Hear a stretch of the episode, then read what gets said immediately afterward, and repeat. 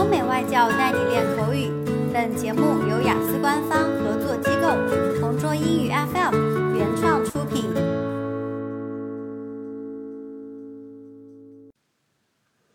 Part 2 Describe a home that you visited but did not want to live in. You should say where it is, what it is like, why you visited it, and explain why you would not like to live there.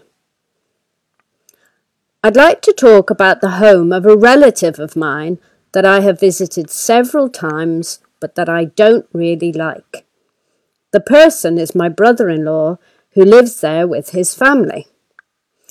The first thing I need to tell you is that my brother in law is very rich, and the house that he owns is a really huge one with quite a large garden around it.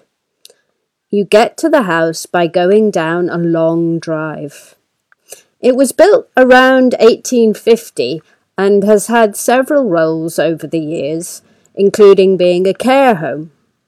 It has many rooms over three floors, including, I think, eight bedrooms and six bathrooms, with a large cellar under the house.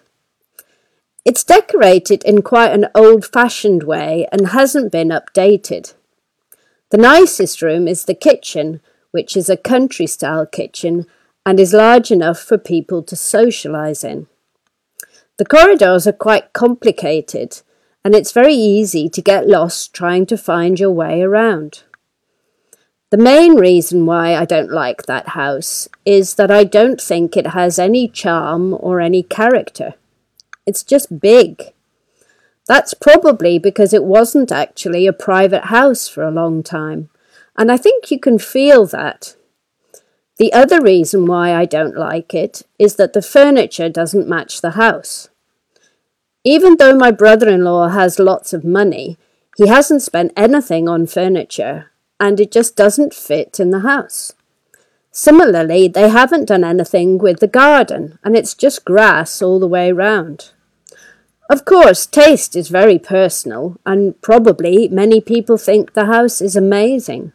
For me, I prefer a smaller house which has lots of charm. OK，今天的 Part Two 口语话题到此结束。想要获取每个季度最新完整口语话题，关注公众号“同桌雅思英语”，回复关键字“口语题库”就可以啦。